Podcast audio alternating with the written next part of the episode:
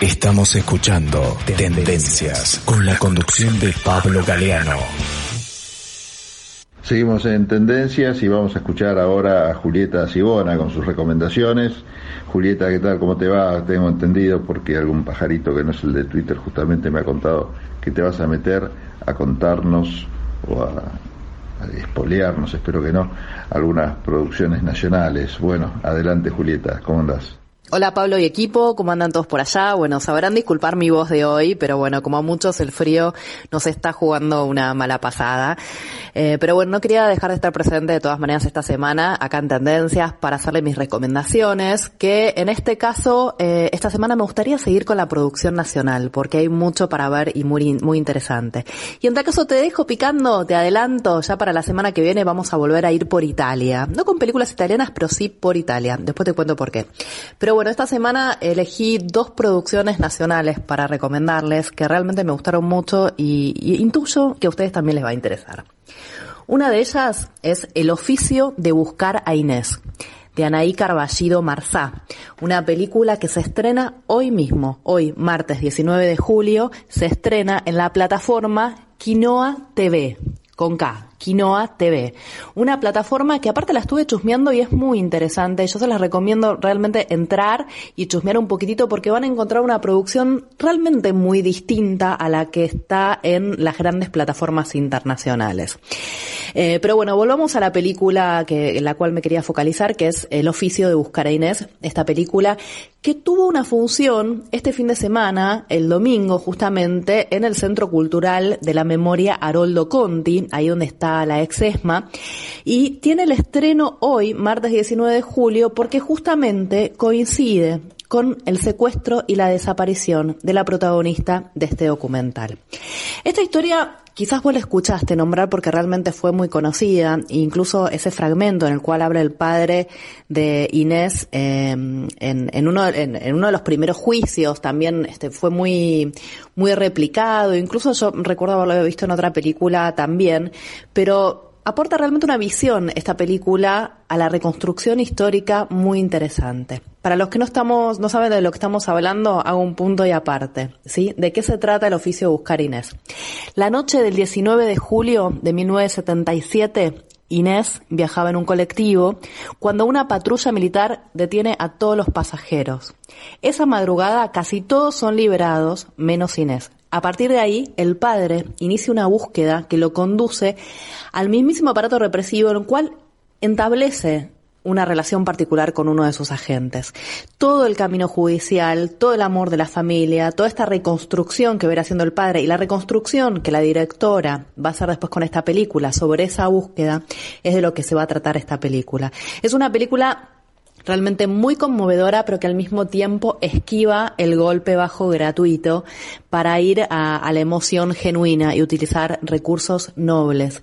Una película que que ya te digo, es muy interesante cómo realiza esta reconstrucción de las ausencias, los recursos también que se vale. Incluso hay un recurso muy lindo que tiene la película mientras que, que vamos escuchando los relatos de los distintos familiares y sus distintos afectos. Eh, ella va a estar dibujada, se va a ir dibujando de a poco a través de un ilustrador con unos dibujos bellísimos, por cierto, pero que al mismo tiempo va a jugar de una forma particular de cómo aparece y cómo hacer presente determinadas ausencias. Eh, no te cuento más nada, Pablo, porque sé que no te gusta que te cuente sobre los argumentos y lo que pasa dentro de las películas, pero sí te recomiendo que puedas verla. Esta película se estrena hoy mismo, como te decía, martes 19, que coincide con el aniversario de su secuestro y desaparición. Eh, te recomiendo entrar a Quinoa TV, ver esta película y también chusmear toda su programación porque realmente vale la pena. La película se llama El oficio de buscar a Inés. La siguiente película que quiero recomendarte es el largometraje ¿Qué será del verano? de Ignacio Ceroy.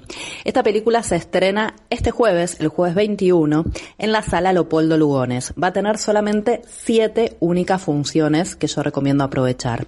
Las funciones son jueves 21, viernes 22, 23, 24 a las 21 horas. Y después la semana que viene, martes 26, miércoles 27, 28, a las 18 horas, ¿sí? En la sala Leopoldo Lugones, ahí en el noveno piso del, del Teatro San Martín, que está muy linda, este, entre paréntesis, la sala, y son muy lindas las proyecciones. ¿De qué se trata? ¿Qué será del verano? Tiene un argumento muy curioso, eh, atenti Pablo, pues yo sé que te va a gustar, justamente por, por, por lo raro, lo, curioso que es.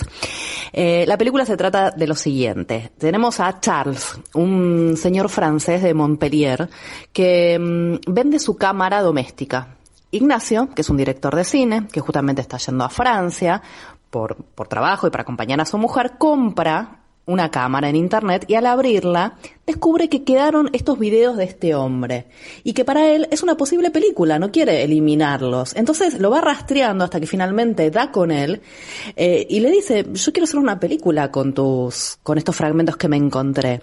Eh, ¿Quién sos? Contame un poco qué son estas imágenes. Mientras tanto, Charles empieza a mandarle cartas a este director de cine contándole sobre aquellas imágenes en distintos años, en distintos momentos eh, y a partir de ahí en estas, en estas cartas, y sin saberlo, Charles va a empezar a escribir un guion de, de esta película en donde van a estar representadas por estas imágenes.